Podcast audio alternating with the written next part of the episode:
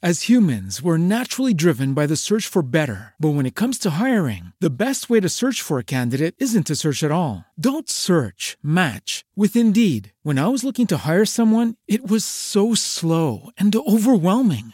I wish I had used Indeed. If you need to hire, you need Indeed. Indeed is your matching and hiring platform with over 350 million global monthly visitors, according to Indeed data, and a matching engine that helps you find quality candidates fast. Ditch the busy work. Use Indeed for scheduling, screening, and messaging so you can connect with candidates faster. And Indeed doesn't just help you hire faster. 93% of employers agree Indeed delivers the highest quality matches compared to other job sites, according to a recent Indeed survey. And listeners of this show will get a $75 sponsored job credit to get your jobs more visibility at Indeed.com slash podcast. That's Indeed.com slash podcast. Terms and conditions apply. What if you could have a career where the opportunities are as vast as our nation, where it's not about mission statements, but a shared mission? At U.S. Customs and Border Protection, we go beyond to protect more than borders from ship to shore, air to ground. Cities to local communities, CBP agents and officers are keeping people safe. Join U.S. Customs and Border Protection and go beyond for something far greater than yourself. Learn more at cbp.gov/careers. Buenas noches, ¿cómo están? Bienvenidos, bienvenidas a todos esta noche. Mi nombre es Carlos Cruz. Bienvenidos a este nuevo episodio de Sociedad Diversa. Muy buena noche de lunes 16 de abril del año 2018. Aquí transmitiendo desde la Ciudad de México. y pues en este caso, en esta, en esta eh, día vamos a seguir hablando sobre la subcultura de lo gay. Vamos a abordar ahora no tanto los grupos que hay dentro de la comunidad gay o LGBT, sino la propia comunidad LGBT como una subcultura, cuáles son sus palabras, cuál es su slang, cuáles son sus símbolos, por qué se da, cómo se vive de manera muy general.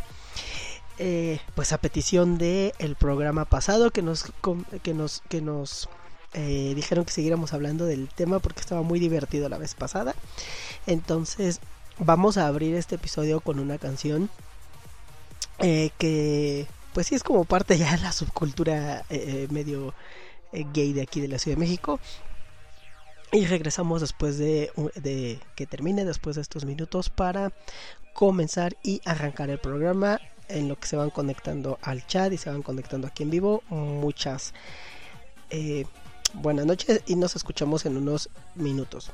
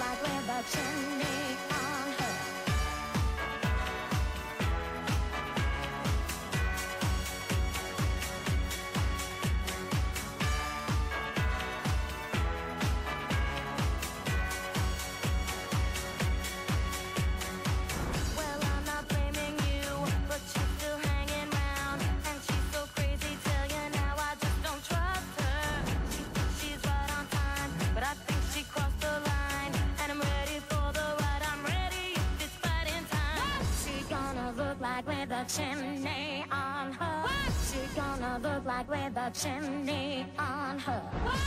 She gonna look like with a chimney on her.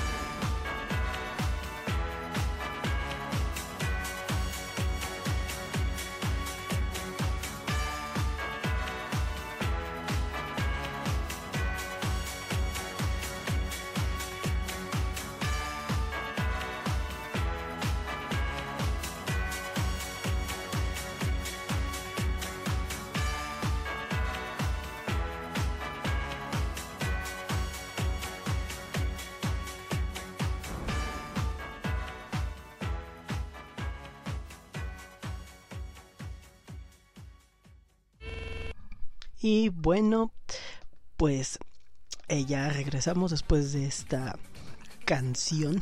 Este. Eh,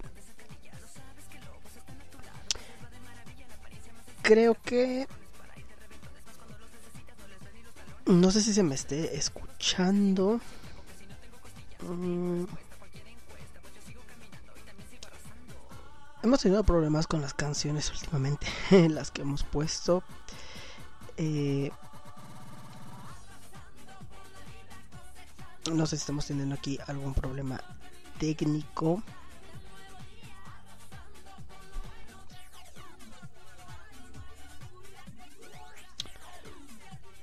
Eh, si alguien por ahí está... A ver un momento.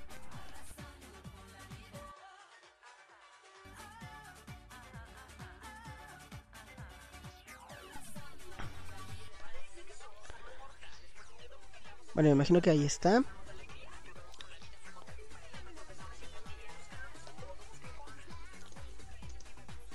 Mm.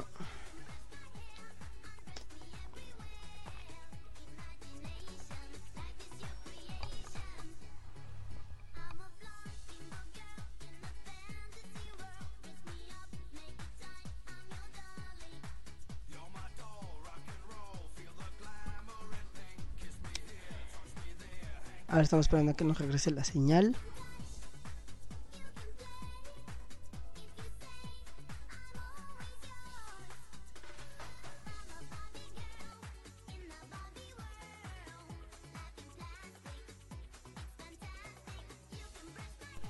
Creo que ya.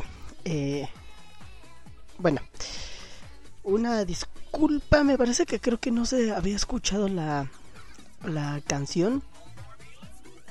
Eh, según aquí en nuestra consola sí se estaba escuchando. Este, ya al final no supe porque no me han contestado, pero bueno, eh, para los que, si es que sí se escuchó, si no, bueno, en el podcast igual y la vamos a poner otra vez para que ahí tengan los datos ustedes. Este, esta canción es la, la, famosa canción de las campanas que ponían en el cabaretito y donde todas se ponían a bailar sus coreografías. Las titeras es así como que la canción del cabaretito, ¿no? Y la canción de los antros y de la zona rosa, ¿no? Aquí en la Ciudad de México, estamos hablando, bueno, en México hay como otros, en, en otras ciudades hay, pero ese cabaretito era un antro muy famoso, o es, que ya está medio chavarro cuando la canción también, eso es como de los 2000, es principios de los 2000, es una cosa por el estilo. No, no tanto, es, tiene como 10, 12 años. Este... Eh, pero bueno, era, no sé si siga de modo o no, pero sí es como parte del, de esta subcultura que todo el mundo la conoce. Aquí no importa tanto si te gusta o no, o si lo bailaban o no, o si iban a ese antro o no, o si pertenecen a algún otro grupo o pertenecen al grupo de los osos o de los cualquier otra cosa. De que se conoce, se conoce y se asocia a. Y esa fue la razón también de haberla puesto porque es un símbolo muy reconocido dentro de la comunidad, ¿no? Y más allá incluso. Entonces con eso estamos eh, partiendo. Saludamos antes de comenzar ya como a platicar sobre el tema a Alejandro que ya se conectó aquí con nosotros y también a Ángel Lector que está conectado. Muy buenas noches a Ángel y Alejandro y bueno también invitarles a que se sigan conectando y a que nos platiquen también eh, sus opiniones, discrepancias, experiencias, lo que sea que salga durante el transcurso de este tema que va a ser pues sobre lo gay, la identidad gay y lo gay como subcultura. La vez pasada estábamos hablando sobre los grupos que hay, como las subculturas que hay dentro de este gran colectivo, bueno, dentro del colectivo LGBTTIQ+, la G en específico, o sea, lo que es lo homosexual gay como hombre, eh, y dentro de eso los grupitos que se, algunos grupitos que se crean que se vuelven unas subculturas adentro del mismo. Estábamos hablando de los osos, de cómo surgen los osos, que pues es precisamente un poco en contra de este estereotipo de belleza física, ¿no? De hombres delgados, jóvenes, lampiños, bonitos. Pues ellos, estos osos, son hombres eh, fornidos, con pelo en pecho, varoniles, y que se parecen mucho a los osos, ¿no? Y cómo a partir de esta diferenciación física y de este gusto y de este orgullo por esa diferenciación física van creando toda una subcultura con símbolos como su bandera, con un slang propio, con palabras propias y, y con lugares de, de, reunión propios y hasta la fecha pues es como uno de los grupos más reconocidos, ¿no? También hablábamos igual lo que precisamente es una subcultura, que es este pequeño grupo que va... Eh, que se se identifica como en oposición a la cultura dominante o al subgrupo dominante. Y pues uno de los ejemplos era en este caso aquí los osos. También hablamos de los BDSM de los leathers de los amos esclavos toda esa cosa un poco oscura eh, que también va en contra como de esta idea de amorcito romántico y de estereotipo gay pero pues también es una cuestión muy arraigada como los fetiches, tiene otras implicaciones esto, porque esto no es tanto a diferencia de los osos por una cuestión física, sino ya netamente por una cuestión de gustos, de fetichismo, de, eh, de asumir roles dentro de una relación, ya sea ocasional o ya una relación de vida. Y también pues obviamente hablamos de sus símbolos, de sus banderas, hablamos también un poco de estos grupos eh, por ejemplo, vaqueros, chacales, todos estos que son subculturas o son subgrupitos dentro de ese colectivo. Y mientras estábamos hablando de eso, pues salieron varias experiencias, salió varias eh, opiniones también al respecto y varias, sobre todo, eh, aspiraciones de gente de aquí de poder ligarse a gente de esta comunidad o de haberlos tenido experiencias de ver de, de experiencias que se tenían eh, eh, hablamos, dice Alejandro aquí que nos está comentando que pues esta subdivisión, una subdivisión de los osos podían ser las nutrias, que de hecho fue lo que... Eh, sí, una de las cosas que también dijimos, ¿no? De estas nutrias, de los lobos, como sub, sub, sub, sub, sub, sub, ¿no? Este... Y a partir de ahí, bueno, pues varios igual pidieron eh, que se hiciera una segunda parte. La verdad es que otros grupos, o sea, se puede haber otros grupitos, pues son muy chiquitos y son como no tanto grupos que tienen que ver con cuestión de identidad, sino también, sino más bien que tienen que ver con cuestión de mmm, de orientación o de identidad de género, pero una cosa, o sea, son cosas que ya están asignadas al nacer como los bisexuales, los pansexuales, los asexuales, ¿no?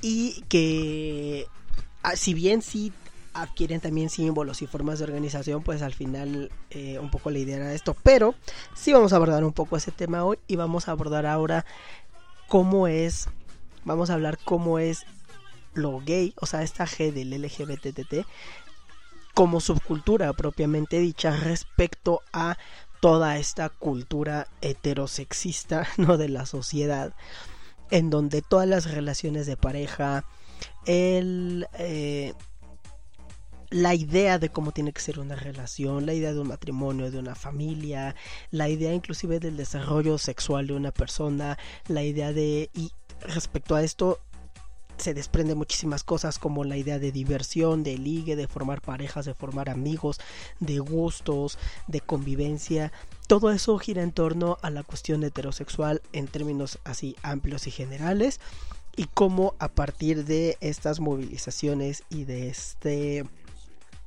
del reclamo de los derechos por parte de la comunidad gay, pues se va creando no solo precisamente estos derechos y esta visibilidad de la orientación sexual distinta al hetero, sino que al mismo tiempo se va creando una identidad de grupo que no tiene que ver necesariamente, o no tiene que ver más bien con eh, con lo que te gusta, con lo que sea, sino ya con una identificación cultural e inclusive política muchas veces, que tiene su origen ahí, en tu orientación sexual y en la en el reclamo al respeto de esa orientación sexual. Pero al final se vuelve una cosa mucho más compleja y mucho más amplia. Y eso es lo que vamos a ver el día de hoy. aquí también para lo que pues cualquiera puede opinar, decir, hablar. Dice Alejandro. Vamos a hablar de esto que dice también Alejandro, ¿no? Los Twinks, una división de los Twinks, pero hace referencia a jóvenes, pero no de gym, sí, eh, no de gym, es decir, musculosos, ¿no? Sí, eh, también los Twinks es como uno de los grupitos que vamos a ver, que tampoco, o sea, son como jovencitos, pero con otras características. Eh, los vamos igual a ver al ratito. Entonces, bueno, pues este es el, el tema. Les decía, bueno, pues retomar otra vez esto, lo que es la subcultura, como este grupo que se define en oposición a los valores como dominantes. En este sentido, pues lo gay así, se, así surge. Esta subcultura de lo gay tiene algo muy eh, peculiar.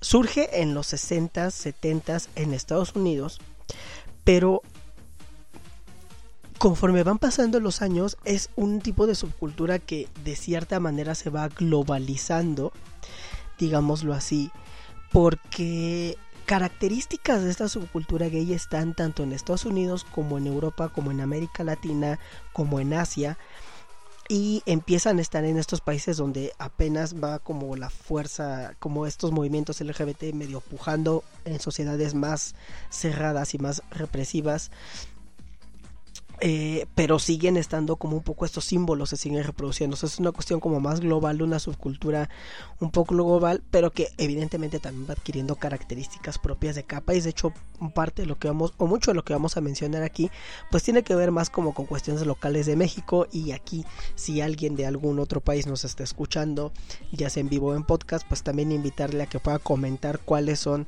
eh, como las equivalencias que hay o de las palabras que vamos a decir. O sea, aquí no abordamos una y allá sí lo tienen, o al revés, ¿no?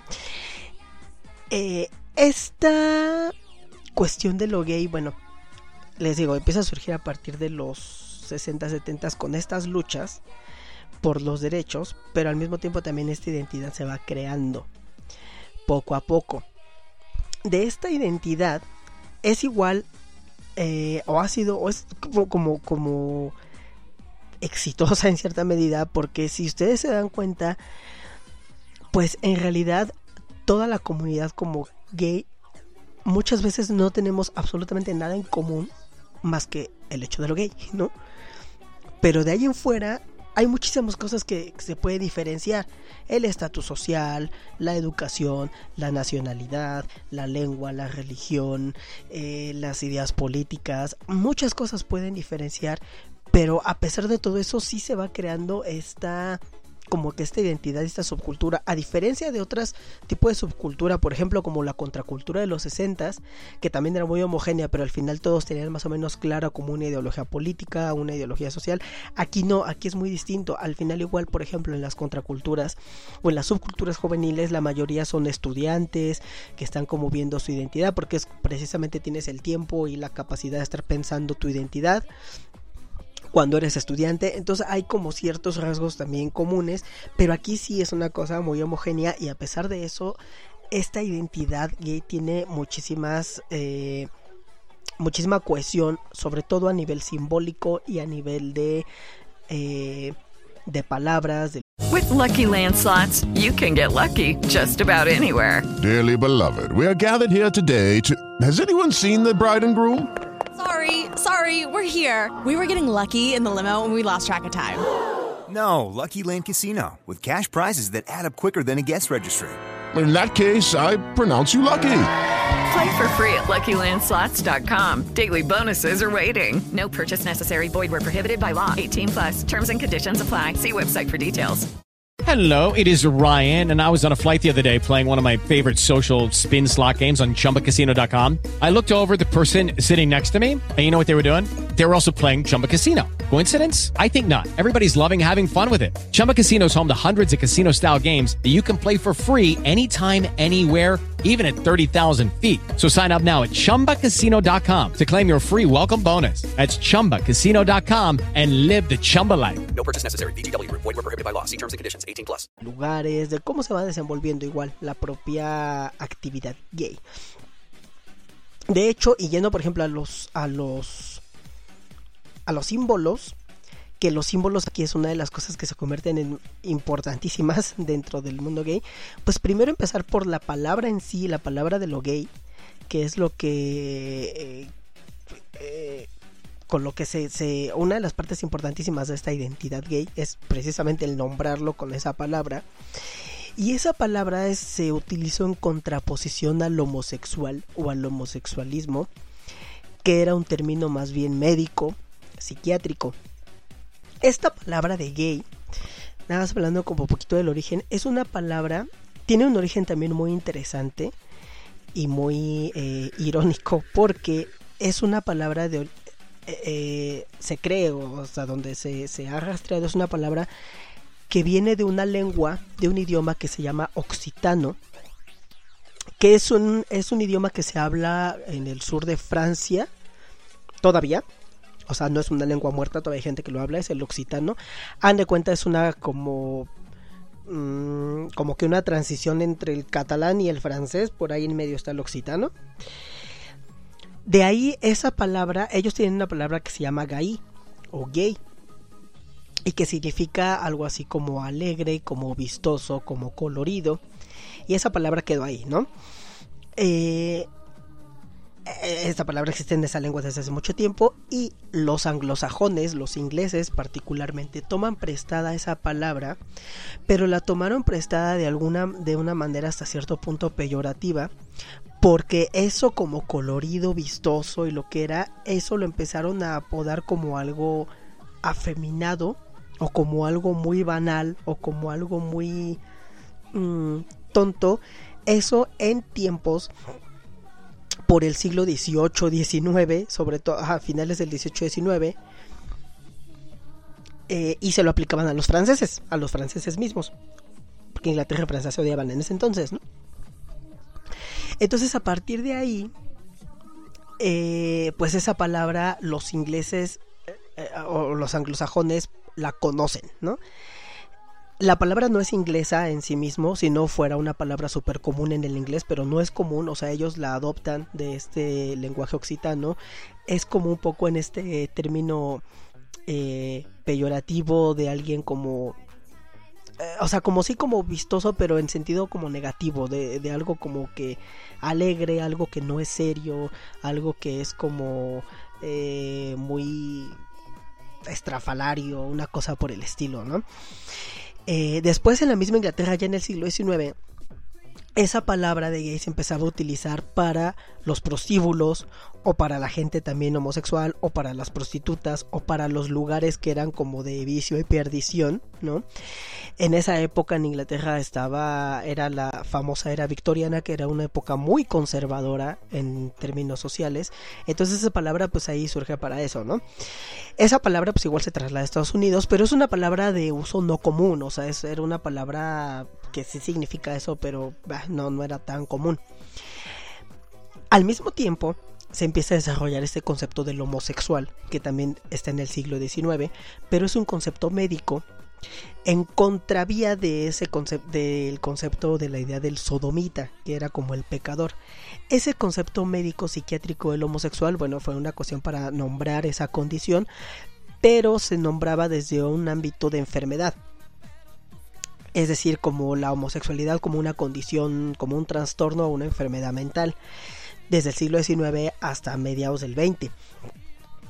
Ah, cuando en los 50 o 60 del siglo XX, pues decir homosexual era una cosa no necesariamente insultante ni peyorativa, pero sí llevaba una carga de que era una enfermedad y de que era un estigma, porque hasta esa época todavía no se quitaba como enfermedad mental de los, de los manuales médicos y de los manuales psiquiátricos. Entonces cuando empieza todo este movimiento de liberación y este movimiento eh, por la lucha de los, de los derechos LGBT, sobre todo en Estados Unidos, bueno, como empieza en Estados Unidos, ahí es cuando en San Francisco, que es donde surge todo, en San Francisco se empieza a, a adoptar esta palabra gay, pero en un sentido positivo, o sea, sí, esto estrafalario, esto alegre, esto feliz, pero como algo positivo en contravía de el homosexual como una un término médico para definir a una enfermedad, ¿no? Actualmente decir homosexual y gay es básicamente sinónimo, homosexual ya no tiene esa carga de enfermedad necesariamente, pero pues lo gay se identifica como eso. Y a partir de, de esa época que se empieza a crear esta identidad gay con símbolos, con canciones, con la bandera, con formas de vestir, con formas de hablar. Se le pone el nombre, eh, o sea, se autodefine la gente esa como gay. Entonces, lo gay resulta ser más una cuestión de identidad que de orientación sexual.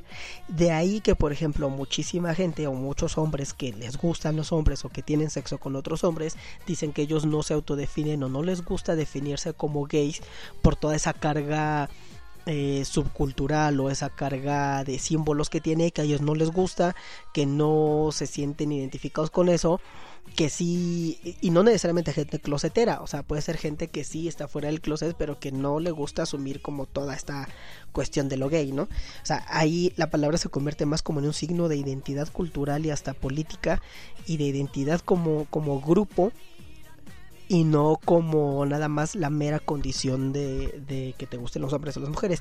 Lo gay sobre todo en los países anglosajones, se identifica como todo, ¿no? Como homosexuales, lesbianas, trans. Aquí en Latinoamérica, o por lo menos en México, lo gay se asocia mucho más siempre a hombres homosexuales, mientras que a las lesbianas, pues es eso, no lesbianas, ¿no? Este, sí, está el LGBT como las letras en todos lados, pero cuando alguien dice gay, en otros contextos por lo general asume que es todo, ¿no? Aquí y sobre todo en la comunidad LGBT, pues gay es como muy reducido a lo que son los hombres, los hombres homosexuales, aunque también tiene un poco esta ambigüedad, ¿no? De son los hombres gays o todo el colectivo LGBT, ¿no? Este, los derechos gays, el matrimonio gay, todo esto pues se asocia como a lo mismo. También por ahí de los 70 está otro de los símbolos más poderosos del movimiento y de la ahora sí que de la subcultura, que es precisamente la bandera, la bandera gay o la bandera LGBT o la bandera del arco iris, como se conozca. Esta bandera, nosotros hablamos la vez pasada de las banderas, por ejemplo, de los osos, la bandera de los leathers y estas, bueno, la bandera, estas se desprenden más o menos de la bandera gay, pero la bandera gay también tiene su historia y es una historia también interesante. La bandera igual es creada en los mm, en los setentas, antes de la bandera, el símbolo como que visual que se utilizaba para, para identificar al colectivo era el triángulo rosa, un triángulo rosa invertido. El triángulo rosa invertido se, al igual por ejemplo que la palabra gay, era como de algo que había sido aterrador y horrible, volverlo algo positivo. ¿Qué era lo aterrador y lo horrible del Triángulo Rosa? El Triángulo Rosa es la manera en la que se marcaba y se identificaba a los homosexuales dentro de los campos de concentración de la Alemania nazi y de todos los países que conquistó durante la Segunda Guerra Mundial, que invadió durante la Segunda Guerra Mundial y donde pusieron campos de concentración y después campos de exterminio. En esos campos de concentración todos sabemos que pues eh, el objetivo de los campos eran los judíos, era exterminar al pueblo judío. Pero aparte los judíos metían, digo, ya entrados en gastos, pues metían a quien fuera. Entonces metían a disidentes políticos, metían a todo lo que ellos consideraban que no valía la pena que sobrevivieran, que, que vivieran. En estos campos de concentración tenían un sistema de identificación de los prisioneros dependiendo de cuál era su origen. Los judíos pues tenían la estrella amarilla, la estrella de David, amarilla. Esta estrella, la estrella de David está formada por un triángulo invertido y un triángulo eh, normal, parado.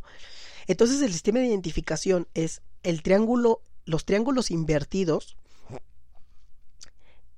de diferentes colores era para distinto tipo de prisionero, se puede decir. El amarillo era para los judíos, por ejemplo, el verde era para los criminales comunes, el, el morado era para los testigos de Jehová. Había inclusive uno que era para republicanos españoles que también están metidos ahí. Había uno rojo que era para prisioneros políticos. Y había uno, por ejemplo, otro cafecillo marrón era para el pueblo gitano que también lo exterminaron. si aparte de eso tú eras judío, o sea, aparte de ser rojo, aparte de ser republicano español, aparte de ser lo que fueras, fueras judío, ya te completaban la estrellita con otro triángulo. El triángulo, eh, abrió un triángulo negro invertido que era para las mujeres que eran, eh, pues que iban en contra de la norma, ¿no? Mujeres que usaban anticonceptivos, mujeres que fueran prostitutas, que fueran lesbianas, cualquier mujer que no fuera el prototipo de mujer. Y el triángulo rosa era el triángulo para los homosexuales. Eh, dentro de los campos de concentración también como dato curioso había, una, había jerarquías y los homosexuales, los del triángulo rosa eran los que estaban hasta abajo, hasta abajo, hasta abajo de todos. Entonces ese triángulo rosa después de la Segunda Guerra pues empezó a convertirse en un símbolo como de reivindicación y se trató de hacer como algo positivo dentro de los movimientos, pero la creación de la bandera es precisamente porque eh, había gente que decía, o sea, sí puede reivindicarse o no, pero, o sea, no está chido tener ese símbolo como símbolo de comunidad, ¿no? Cosa con lo que yo personalmente estoy de acuerdo. Entonces, un señor que se llama Gilbert Baker, Gilbert Baker, en Estados Unidos, ¿en dónde creen ustedes? En San Francisco. se le eh, eh, se le da la idea de hacer una bandera y él dice que el diseño de la bandera en realidad fue algo muy espontáneo y muy sencillo, o sea, fue como el arco iris, porque él pensaba que era algo como algo natural, algo que venía del cielo, algo así como súper wow, súper positivo, súper bonito. Entonces que por eso escogió el arco iris. Y esa es la historia de cómo escogió ese diseño. Ya después, esto fue en los setentas en la segunda mitad de la década de los setentas. Después ya obviamente eh, le empezó a dar significado a cada uno de los colores del arco iris. En un principio la bandera tenía ocho colores, actualmente tiene seis. Y antes tenía color rosa y tenía un color azul más fuertecito y tenía morado. El morado últimamente se está poniendo, pero durante un tiempo también desapareció el morado. El rosa, de hecho, era el color más importante de la bandera cuando le empezó a asignar como significado a cada uno de los colores este señor Gilbert. El rosa era el más importante porque era el de la sexualidad, significaba la sexualidad humana. El eh, rojo significaba la vida, el anaranjado le dio el significado de la salud, el amarillo la luz del sol, el verde de la naturaleza. Había dos azules, un azul clarito que significaba el arte o la magia, el azul oscuro que significaba la serenidad y el morado violeta el espíritu. Eso es el espectro de la luz cuando se descompone, con la luz blanca se descomponen los colores del espectro visible para nosotros, son esos. Eh, al final, la historia de por qué les redujo los colores es también eh, pues muy sencilla y muy dices, ah, por un tema económico. Porque en esa época para poder reproducir las banderas, el color rosa y el color morado eran muy difíciles de hacer y por lo tanto muy caros. Entonces para mandar a reproducir, porque parte de la idea de este señor pues era reproducir esa bandera y generarla como en masa para que la gente la pudiera adoptar como símbolo, cosa que terminó siendo. Pero para poder hacer eso y para poder reproducirlo en masa, pues tenía que ser barata. Entonces le terminó desechando los colores que eran como más caros en esa época, que fue el rosa y el morado. Después eh, le quitó como el azul oscuro y actualmente ya la bandera, el morado lo regresaron, ¿no? Y la bandera pues es este rojo, anaranjado, amarillo, verde, un solo azul y el morado o violeta. Que en términos estrictos significan todavía como esas cosas cada uno de los colores. Pero ya en términos eh, generales o en términos como de simbolismo, pues el arco iris así completito significa movimiento LGBT, significa orgullo gay, significa identidad gay, independientemente de que sepan, porque les aseguro que la mayoría a lo mejor no sabían o no se acordaban completamente del significado de cada uno de los colores, incluyendo a mí, o sea, yo tampoco me acordaba del significado de cada color. Pero independientemente de que nos acordáramos o no, cuando ves un arco iris completito ya se convierte en símbolo de identidad. Y eso empezó, eh, bueno, o sea, esa bandera pues empieza en los 70 de San Francisco, pero se empieza a globalizar 70s, 80s, 90s y los movimientos gays la empiezan a adoptar precisamente por esta cuestión como positiva del arco iris. Un poco a lo mejor como las banderas de los países, por ejemplo, como la bandera de México, ¿no? Que, o sea, ¿quién se acuerda del significado de cada uno de los colores? Significado original, porque hubo un significado original cuando se inventa la bandera de la independencia. Después un significado que los priistas se lo inventaron en el siglo XX. ¿Quién se acuerda del significado? Nadie, pero el verde, blanco y rojo es la bandera de México aquí y bueno, en todos lados del mundo, ¿no? Hasta el verde de la bandera aquí es conocido como verde bandera y lo piensas así en la papelería. Me da un papel verde bandera, ¿no? Porque eh, eh, eh, la, la, bandera y el símbolo significa algo por sí mismo. Otro dato curioso y que a lo mejor a muchos no les agrada es que decidió hacer la bandera del arco iris con las franjas horizontales. Gilbert Baker porque era desprendió la idea de la bandera de los Estados Unidos que tiene franjas horizontales.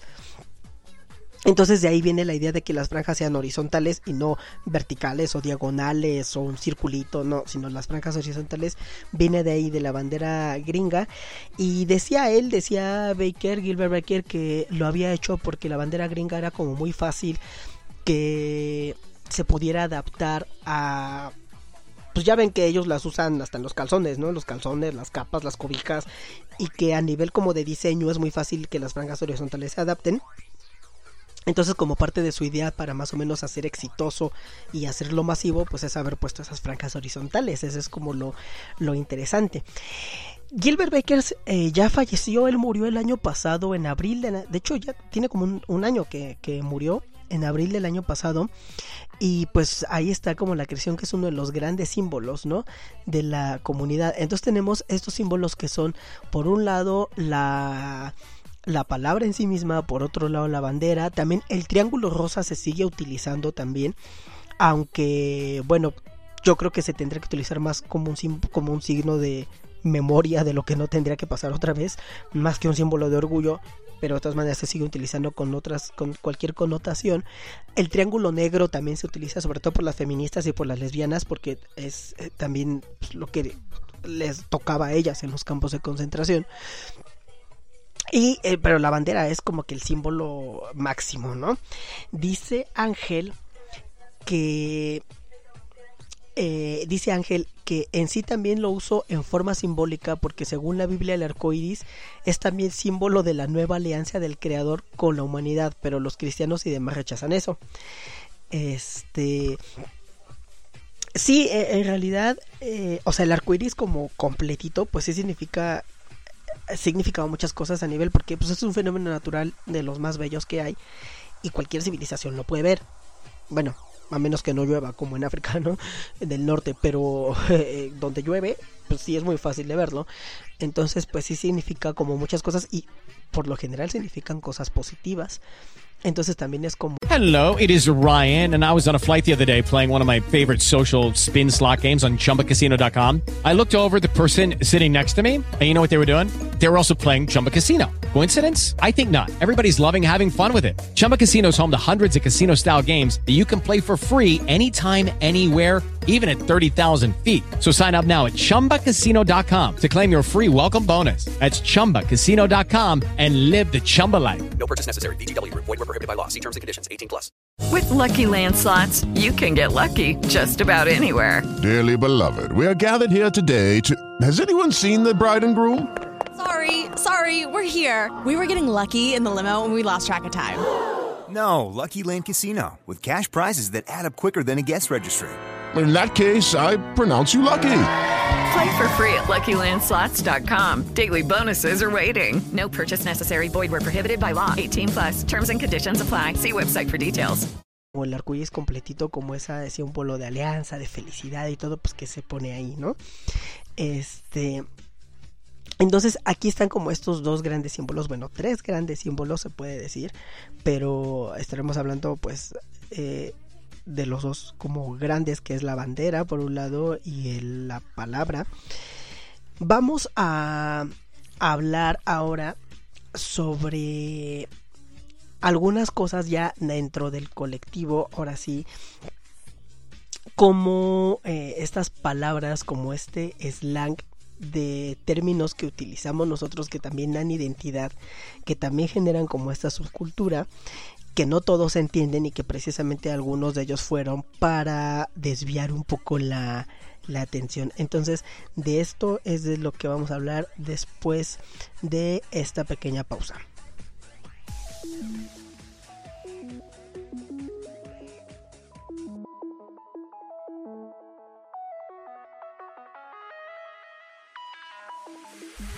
Estás escuchando Pride Radio. Visita nuestra página de internet y ponle play los 365 días e infórmate de todo lo relacionado a la comunidad LGBTTIQ de México y del mundo entero.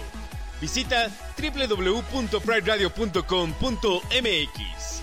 Síguenos en Twitter como arroba Pride Radio MX, en Facebook Pride Radio México e Instagram arroba Pride Radio MX.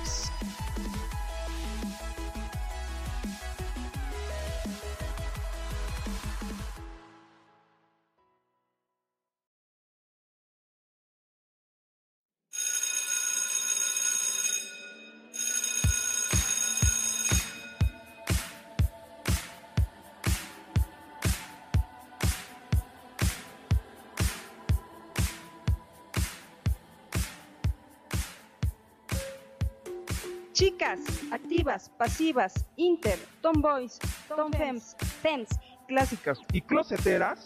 ¿Listas chicas para amanecer lenchas otra vez? Pónganse cómodas. Porque las tijeras no solo sirven para cortar, mm,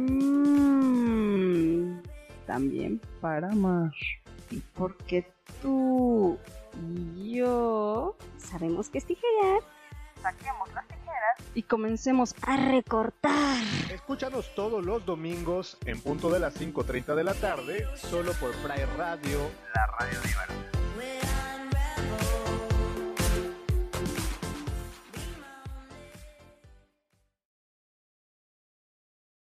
Ahí está el chavo del grinder.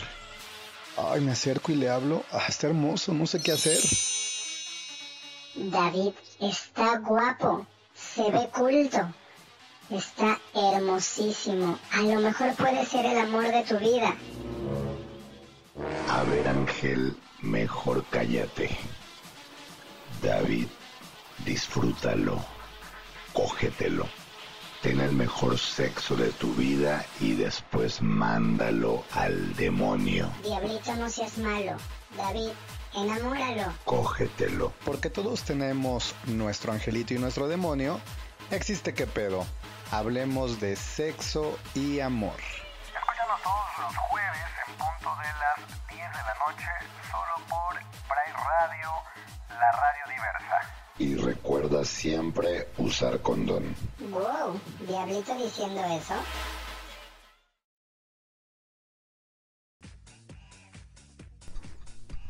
Y bueno, pues ya regresamos a esta segunda parte de este programa. Les recordamos, si nos están escuchando por podcast, bueno, que tenemos el podcast. y que, eh, bueno, nuestras redes sociales que ya salieron hace un momento. Facebook, Twitter Instagram. Pero que también nos pueden escuchar a través de las plataformas de iBox, de iTunes, de iHear en YouTube también nos pueden escuchar aquí en Spreaker, un Spreaker donde estamos transmitiendo en vivo, donde se pueden conectar también al chat si gustan y también visitar nuestra página de internet que es www.prairadio.com.mx. Ahí pueden ver toda nuestra programación. Tenemos programas prácticamente toda la semana con varios temas, varias dinámicas, varias cosas. Entonces, ahí donde nos pueden escuchar y también comentar en cualquiera de las plataformas que les que les he comentado, que les he mencionado, ahí nosotros también leemos los comentarios y los tomamos en cuenta, por supuesto. Eh, entonces, para arrancar como en esta segunda parte, bueno, nada más comentar también lo que decía este Ángel de la pérdida de, del creador de la bandera del arco iris. Eh, pues sí, la verdad es que fue una gran pérdida. Yo tampoco sabía que había muerto, pero pues ya, ya tenían también sus, sus añitos. Ahora, dentro de la comunidad LGBT y más eh, ya en concreto hablando pues de la hispanohablante, eh, todos tenemos eh, pues como parte de esta identidad y esta subcultura está el famoso slang o el famoso argot ¿Qué significan términos, palabras, conceptos que solo se entienden dentro del grupo, que significan algo dentro del grupo, evidentemente? Y que son... Algunas no son tan en código, otras sí. Pero al final pues el punto es como resumir cierta actividad, cierta característica de algo y eso pues eh, da como que identidad, ¿no? Eh, también dentro del colectivo. De las más comunes dentro de estas palabras y que muchos, por ejemplo, a lo mejor muchos, eh, pues muchos heterosexuales no, o, o gente que no está muy involucrada a lo mejor no sabe. Bueno, las más comunes, por ejemplo, las de entrada, pues es el activo, el pasivo, ¿no? Que es lo que igual muchos ya sabrán lo que significa. Eh, en cuestión de hombres, no activo el que penetra, pasivo el que le gusta que le den. Eh, también está, por ejemplo, el activo pasivo inter o guagüera, ¿no? Eh, el inter, pues es el que es de los dos. Y últimamente está el inter más activo o inter más pasivo. O inter, interno, inter o versátil se llama. Eh, la guagüera, pues viene del guaguis, que eso también en, en, en, el ámbito heterosexual, pues da, se conoce que es el sexo oral. Entonces la guagüera es básicamente al que nada más le gusta sexo oral, ya sea dar o que le den. También están palabras, por ejemplo, como las que vimos la vez pasada, por ejemplo, el chacal, el mayate, el mayate que nos decía Gerardo eh, Farfán, que es esta persona que, eh, pues más bien es como este tipo heterosexual, pero al final siempre afloja que siempre dice que es hetero, pero al final siempre afloja. Está el buga, la famosa palabra del buga, que es el, el heterosexual. Que esto es como una, como un poco la, contra, la, la contravía de todos los insultos que hay hacia el colectivo, ¿no? El marica, puto, joto, lo que sea. Entonces ahí es como un poquito de bueno. Entonces yo también te defino con algo, ¿no? Que no necesariamente es ofensivo, aunque a veces sí la palabra es ofensiva, pero no necesariamente, pero lo que sí significa siempre es como poner una etiqueta y una categoría al que es diferente a mí. En este sentido, esta subcultura pues eh, genera esta, eh, esta cuestión de identidad, ¿no? De definirse respecto al otro, a lo que yo no soy. Entonces, o al otro definirlo respecto a lo que no es como yo. Entonces, por eso es como el buga, ¿no? O sea, el que no es gay, ¿no? Eh, está, por ejemplo, igual conceptos como por ejemplo J, loca, eh, puta, puto. Estos también son conceptos que dentro de la comunidad se han apropiado o nos hemos apropiado y se les da un carácter, obviamente, o sea, no es como positivo 100%, pero tampoco es de insulto. Es casi casi como que de desmadre y te la dices con los amigos, con, con los amigos, ¿no? Eh, por ejemplo, igual hablando de amigos, está ese término de la comadre, ¿no? La comadre por lo general es esta amiga, amigo gay, íntimo, o sea, como el mejor amigo gay, pero no es el compadre, ¿no? En términos de, de lo heterosexual, sino pues la comadre, ¿no? Con la que chismeas. Entonces sí también hay otras palabras. Hay palabras, igual ya nos vamos como al, al al sentido eh, pues más sexoso y más underground. Palabras que sí significan como cosas aquí dentro del colectivo que afuera pues, a lo mejor no se entiende. Igual también aquí de los que están conectados si alguien como que las sabe o no la sabía o cualquier cosa o, o es una de esas cosas. Por ejemplo está eh, bueno el del closet pues el closet es un término ya súper conocido, de hecho es un término que es conocido más allá y, utilizado más allá del ámbito LGBT. O sea, muchísima gente utiliza salir del closet para cosas que no es como lo original, ¿no?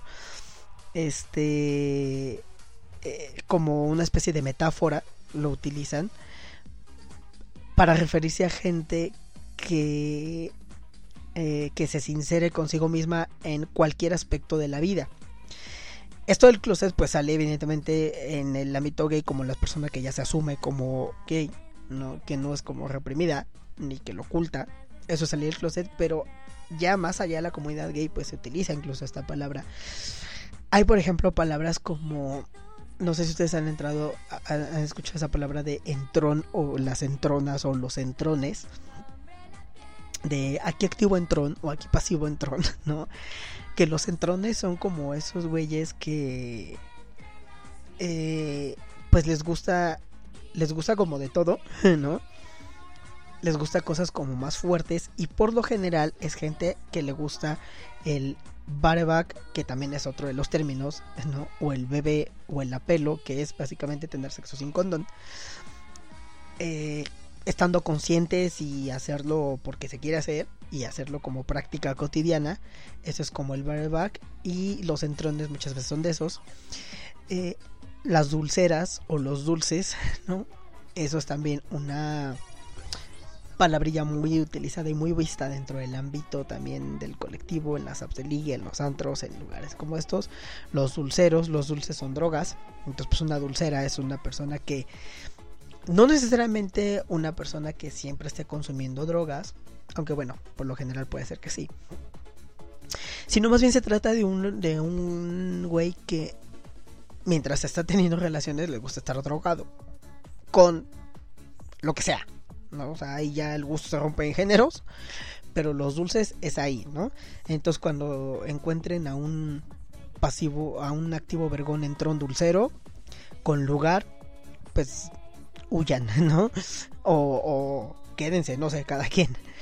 Pero sí es como palabras que fuera de la mente, pues igual Linda las entiende, ¿no? Aquí las entendemos porque es precisamente parte de esta identidad y de esta subcultura, ¿no? Eh, está, por ejemplo, esta cuestión esta palabrilla que a mí al principio nunca, bueno, de hecho nunca he sido muy fan de la palabra, pero al principio sí no me gustaba nada, no sé por qué, que es esta palabra de, el ambiente, o de ser de ambiente, o, sí, ser de ambiente, ¿no? El ambiente, pues es básicamente el ambiente gay, el ambiente de, de antros, el ambiente de esta cultura gay, de diversión. Y esta palabra se utiliza o se empezó a utilizar en un primer momento, ahorita ya un poco, no tanto, pero a veces sí, como una especie de código o de clave cuando tú le preguntabas a alguien, ¿eres de ambiente? ¿No? Entonces alguien, si era de ambiente, o sea, si era gay, entendía lo que significaba eso y pues ya te decía sí, ¿no? Pero si te decía algo así como que, ¿qué? ¿No? o te decía no, o te contestaba cualquier estupidez que denotara que no sabía el significado de esa palabra, pues significaba que no era gay. Entonces era una forma en la que de una manera segura tú podías preguntarle a alguien si era gay o no sin el temor a que te cayera madrazos, ¿no? O que se ofendiera a esa persona, ¿no? Actualmente como ya está un poco más visible y abierto el asunto, pues a lo mejor no hay tanto peligro, pero este tipo de eufemismos surgen precisamente con motivos de hacerlo en código y hasta como de seguridad, ¿no? O sea, no vas a preguntarle, oye, ¿te gustan los hombres? ¿No? O sea, le preguntas, ¿eres de ambiente? Entonces ya si te dice sí o no, pues depende, ¿no? Eh, estas palabras tienen su equivalente, por ejemplo, en España creo que se, se decía, no sé si se diga todavía o se decía, eh, si la gente entendía, ¿no? O sea, tú entiendes, era igual un poco lo mismo como pues si me dice que, o sea, si sí está entendiendo y si me dice que sí, pues es porque sabe a lo que me refiero. Si me sale con una bobada es porque no sabe a lo que me refiero y si no sabe a lo que me refiero significa que no es gay. Básicamente eso es como el sentido de esos eufemismos o de esas palabrillas como en código. Eh, aquí adentro pues es como muy conocido. Estas palabras es, parte de eso, es parte de esa identidad y de ese, de ese grupo. Eh, hay otras palabras que se hay muchas otras palabras de hecho si quieren saber como las como más términos no y su significado y de dónde viene y todo les recomiendo que se vayan a escuchar el programa de nuestros compañeros de Miriam y de Baruch de Entre Tijeras el programa de esta semana bueno el de ayer o antier que precisamente trató sobre estos temas también en concreto sobre el argodo sobre el slang gay. Y eh, también, eh, con, bueno, aportándole mucho de palabras que también se usa dentro del ambiente lésbico, porque pues Entre Tijeras es un programa dedicado a la gente lésbica, a las lesbianas, ¿no? Y a todos para entender un poco, eh, un poco largo, entonces les recomiendo si quieren profundizar un poco más en esos términos que vayan ahí. Nosotros aquí, bueno, estos son como de los más, de los más comunes y menos conocidos posiblemente por la gente que no es gay como eso del entrón, el dulcero, ¿no? Este, el activo pasivo, o sea, yo creo que todo el mundo lo sabe, pero bueno, por si no lo sabía. Entonces, este, pues estas, hay igual otras tantas, muchas también son peyorativas o tienen orígenes peyorativos, pero bueno, eh, también depende de cómo se utilicen, ¿no? Dice Ángel que lo que, bueno, lo que no prende en la radio, ¿no? Y que es, es parte precisamente de ese folclore de la cultura gay, sí, es como ese folclore. Eh, pues sí, o sea, es, es, eso, es esa identidad, ese folclore, esa cultura, ¿no? Entonces vamos a otros eh, comerciales, los últimos de la noche, para regresar a hablar sobre igual algunas palabras y algunos grupos de personas y lugares que también representan a la identidad gay. Y, y, que todos como conocemos dónde están, qué son, qué hay, cómo se pasa la vida por ahí, ¿no? Dentro del colectivo, fuera de él, eso es algo que la gente se espanta cuando lo escucha, ¿no? Pero pues vamos a los últimos, eh, vamos a hablar de eso regresando de estos última publicidad de esta noche.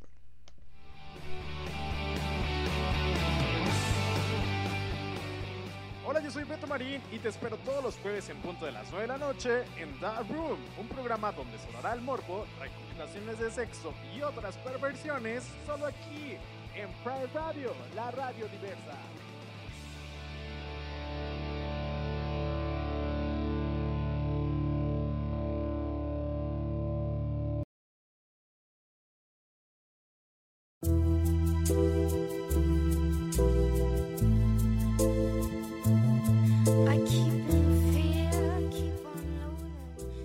Te pierdas el programa de Transicionando todos los miércoles en punto de las 9 de la noche a través de Pride Radio, la radio diversa, en donde hablaremos acerca de sexualidad, mitos, tabús y todo lo referente al cuerpo psíquico, cuerpo físico y cuerpo energético. Con tu amiga Jimena Dos Santos.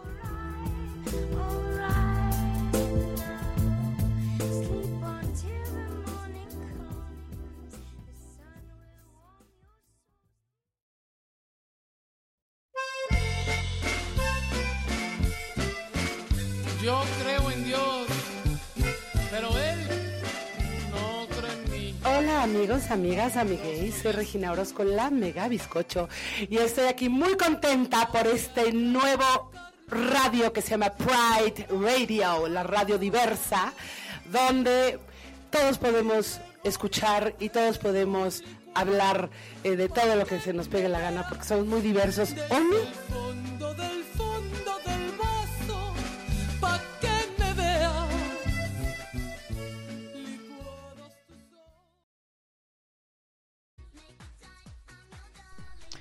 Y pues bueno, ya regresamos a la última parte ahora sí de este episodio, los últimos minutos para seguir hablando sobre algunas características de este colectivo gay como identidad o como subcultura, como subgrupo. Hablamos un poco de los símbolos, de la bandera, de la palabra, del triángulo rosa, de las palabras o el slang, el pasivo, el activo, el dulcero, el entrón, la closetera. Eh, también hay algunas palabras que definen a, gente dentro del colectivo con ciertas características. No subculturas adentro de la subcultura gay. O sea, no por ejemplo, como hablamos la vez pasada, ¿no? Como de los osos o los leathers, que en sí mismo forman un grupo, tienen un, una simbología, tienen, se separan un poco, no se separan, pero se, se diferencian o se... Mmm, tienen como una identidad propia, se puede decir. ¿no? A pesar que se reconozca dentro de lo gay, o sea, esto no es, eh, por ejemplo, los osos no es que desprecien a lo gay, ni mucho menos, no, ellos van a las marchas y también seguramente conocen las canciones del Tito y lo que sea, pero eh, ellos tienen una definición propia. Pero gente que no tiene como estos grupos, pero que sí es gente con ciertas características, tanto físicas como...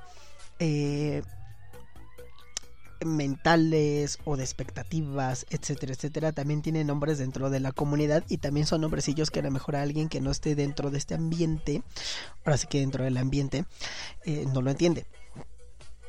Eh, por ejemplo, a la vez pasada estábamos hablando de los chacas, ¿no? De los chacales, que en, en términos no gays, pues significa algo muy distinto. Eh, de los mayates, aquí por ejemplo, lo que nos comentaba Alejandro, al principio del episodio que son los twinks que también es una categoría que últimamente se, se está dando mucho. Un twink viene de la viene del Twinkie Wonder. En- o sea, neta, viene así, así sacaron como un poco el nombre por ahí de los 2000 y es pues un Twinkie Wonder pues así como un pastelito tierno, esponjosito, dulce, ¿no? Entonces el Twink es este chavito que, o sea, son jóvenes, pueden ser jóvenes, o sea, muy jóvenes, hablando de 18 o hasta abajo incluso, o sea, 17, 16, 18, 19 o gente igual y un poquito más grande, veintitantos, pero que aparentan muchísimo menos edad. Y que es como esa característica de jovencitos, de chavitos dulces, como tiernos, delgaditos, eh, caritas así angelicales, ¿no? No son jóvenes así mamados ni nada, o sea, son jóvenes como así, por lo general siempre andan, siempre son pasivos. Y es como también parte de ese fetiche, ¿no? Eso se ha vuelto muy popular en el porno últimamente, pero más allá del porno, pues hay gente inclusive que en las aplicaciones y todo, pues se autodefine así como, ah, yo soy un twink, ¿no? Que algunos sí dices, güey, o sea, tú no eres un twink, pero para nada, pero ellos se definen así. Pero el twink tiene como esas características, ¿no? Están, por ejemplo, también los daddies o los sugar daddies, que de los que ya también hemos hablado ampliamente en algunos otros capítulos. Está, por ejemplo, las musculocas, que las musculocas es igual una cuestión eh, un tanto peyorativa. Bueno, no un tanto, es peyorativa. Pero esa también es una cuestión eh, interesante porque es estos güeyes, gente, o sea, que es gay, hombres, pero que estos que son como, son como los típicos físicos, no los fisicoculturistas, son los que son como adictos al gimnasio, que tienen una estética muy, o sea, pues musculosos, que todo el tiempo están en el gym, que están así súper mamados, y que tienen, sobre todo, el término es porque es, eh, o nació porque era gente que tenía mucho esta tendencia a despreciar lo femenino y a despreciar como lo que tradicionalmente era lo gay y ellos reivindicaban como la virilidad, ¿no? Pero al mismo tiempo eran gays. O sea, siguen siendo gays, siguen siendo, eh, eh, estando dentro de la cultura. Algunas igual pueden ser muy amanerados o muy afeminados. Entonces, pues es un juego de palabras, ¿no? Eh, del musculoso, pero no es el musculoso, sino la musculosa, porque pues es en femenino.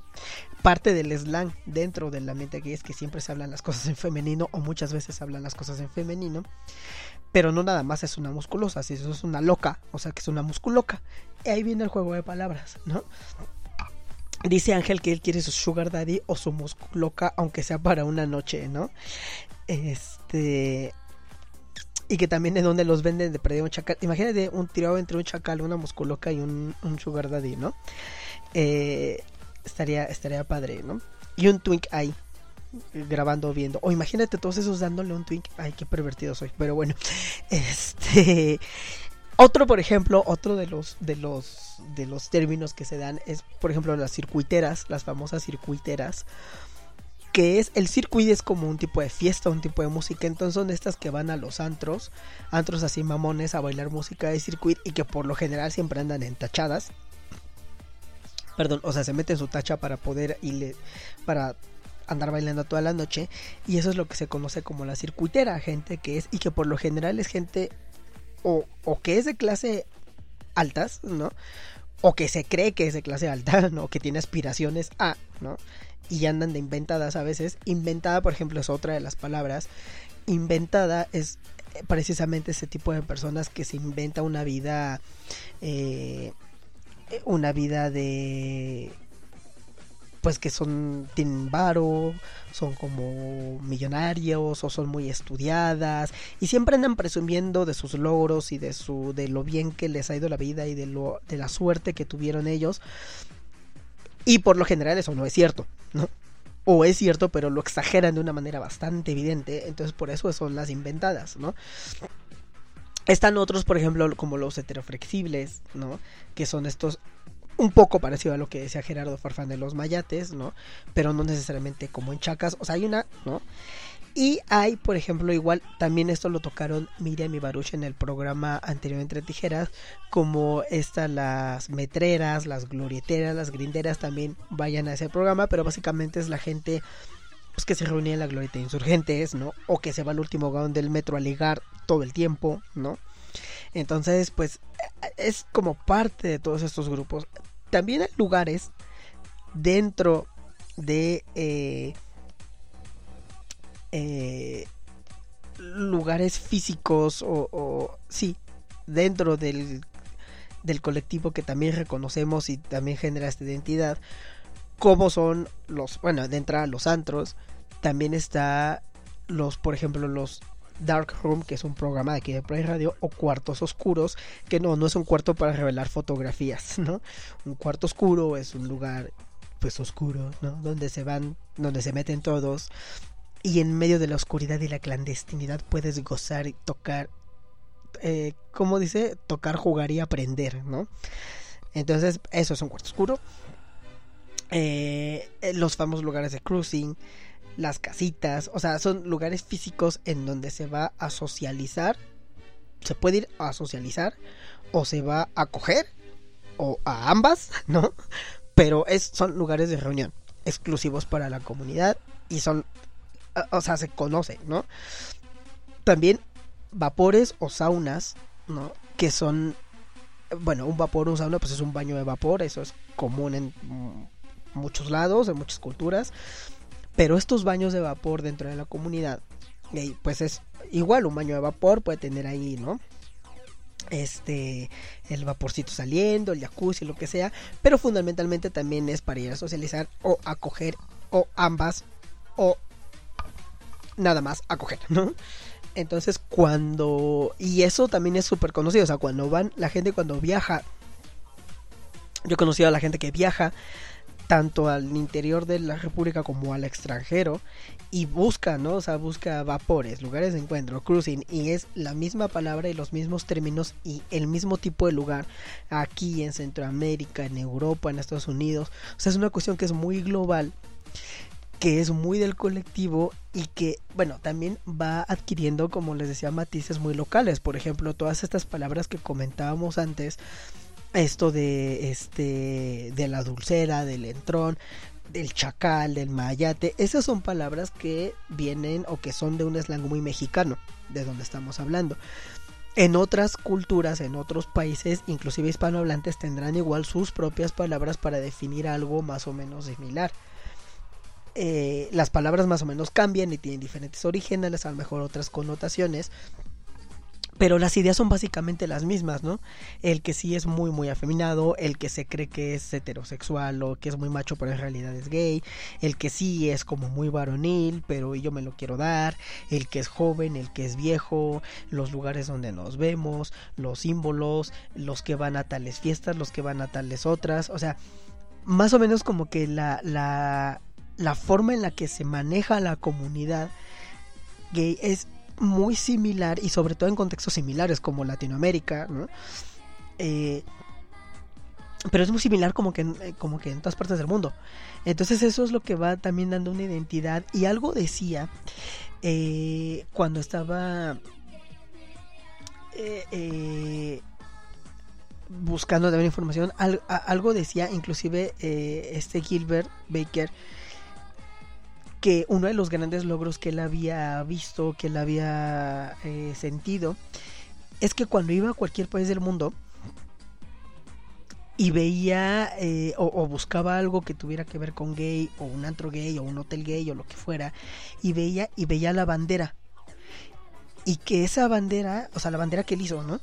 Y otra gente que también decía lo mismo que vayas a donde vayas y a la cultura que vayas y al país que vayas y donde vayas, ese símbolo de la bandera te identifica con otra con los que están ahí y sabes que tienes eso en común y te puedes llevar como bien por lo menos en ese aspecto y que a lo mejor pueden ser de culturas y de latitudes totalmente distintas, con contextos históricos totalmente distintos, con contextos políticos totalmente distintos, pero que ese símbolo de identidad es el mismo y te puedes sentir identificado con una gotita o con un gay aquí en Argentina, en España, en Inglaterra, en yo que sé, en Serbia, en Japón, en Australia, Y eso es como eh, lo que a él le sorprendía mucho y de lo que se sentía como más agradecido o más que se, le hacía sentir mejor.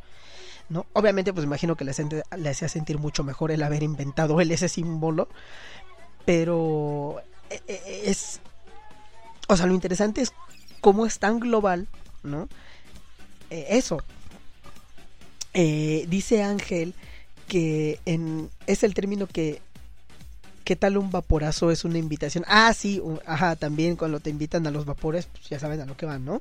¿Qué tal un vaporazo? Y que faltan términos, es que hay muchísimos, pero dice que faltaron términos como las metreras, las banqueteras, las antreras y demás. Que les digo que esos también platicaron eh, Miriam y Baruch en el programa de este domingo, lo que eran las metreras y las banqueteras, ¿no? Este, las banqueteras, por ejemplo, es- son los que están cuando van las marchas del orgullo, que estamos en la avenida, ¿no? Todos en la marcha y pues siempre están los mirones ahí en la banqueta, ¿no? O en la acera, que en otros países se le llama la acera, aquí se le llama la banqueta. Están ahí parados viendo, no se meten a la marcha, están platicando. Entonces esas son las banqueteras, que es básicamente pues eh, eres igual de gay o igual de J, porque no te atreves como a entrar y porque te quedas ahí como al margen nada más viendo, ¿no? Entonces, igual las antreras, las grinderas, también ahí, por ejemplo, todas las aplicaciones, el grinder, de- también ya en algún episodio platicamos de las apps, el grinder, el hornet, el manhunt, todas esas cosas que también tienen como parte de, de esa identidad, o sea, también generan identidad, de hecho también lo platicábamos en esa ocasión, las aplicaciones, estas como el Tinder y eso, son ahora sí que de la segunda generación, las que las las que las inventaron fue el colectivo gay, de ahí salieron. Ahora ya también se universaliza, pero de ahí también da como este símbolo de identidad, ¿no? Entonces, es hablar de eso, pues es hablar básicamente de la mayoría de los temas que hemos abordado aquí en este eh, show de Sociedad Diversa y de otros de Pro Radio y, y, o sea, de otros compañeros, hablar de lo que es la identidad de la cultura gay. Pero eh, bueno, aquí pues nada más era un poco como distinguir o- o dar este esbozo entre lo que es como los símbolos, cómo se identifican algunas palabritas, algo para que no se pierdan. Esto pues eh, para la gente que estamos aquí en el colectivo pues a lo mejor no hay muchas cosas de novedad. Pero para alguien que esté como entrando o alguien que quiera saber, pues es, es- sería es- puede ser una buena guía, ¿no? De dónde sale, qué significan las, los símbolos, las palabras, los lugares, para que no te agarren en curva, ahora sí, ¿no? Entonces, de esto es como de lo que íbamos a hablar el día de hoy. Ya la semana que viene vamos a entrar con otros temas ya eh, un poquito distintos. Pero bueno, a petición de los escuchas de la vez pasada hicimos este como segunda parte de cierre por el tema de la vez pasada. Eh, yo me despido. Muchas gracias por habernos escuchado, por haber sintonizado el podcast. En caso de que estén escuchando en podcast, muchísimas gracias a los que están escuchando en vivo. Ya me pasé unos minutos, pero bueno, es por un poco los problemas técnicos que tuvimos al principio. Muchas gracias, yo me despido. Les deseo que tengan muy buena semana, muy buen lunes, muy buena noche. Nos escuchamos nosotros la semana que entra. Duerman, descansen y pues disfruten la vida. Gracias a Ángel y a Alejandro que estuvieron aquí en el chat el día de hoy. Igual a los que nos escucharon pero no chatearon también muchas gracias. Y bueno, ahora sí, muy buenas noches. Nos escuchamos la semana que viene. Adiós. A partir de este instante, Pride Radio cierra su transmisión agradeciendo tu permanencia. Te esperamos en nuestra próxima emisión. Pride Radio, la radio diversa.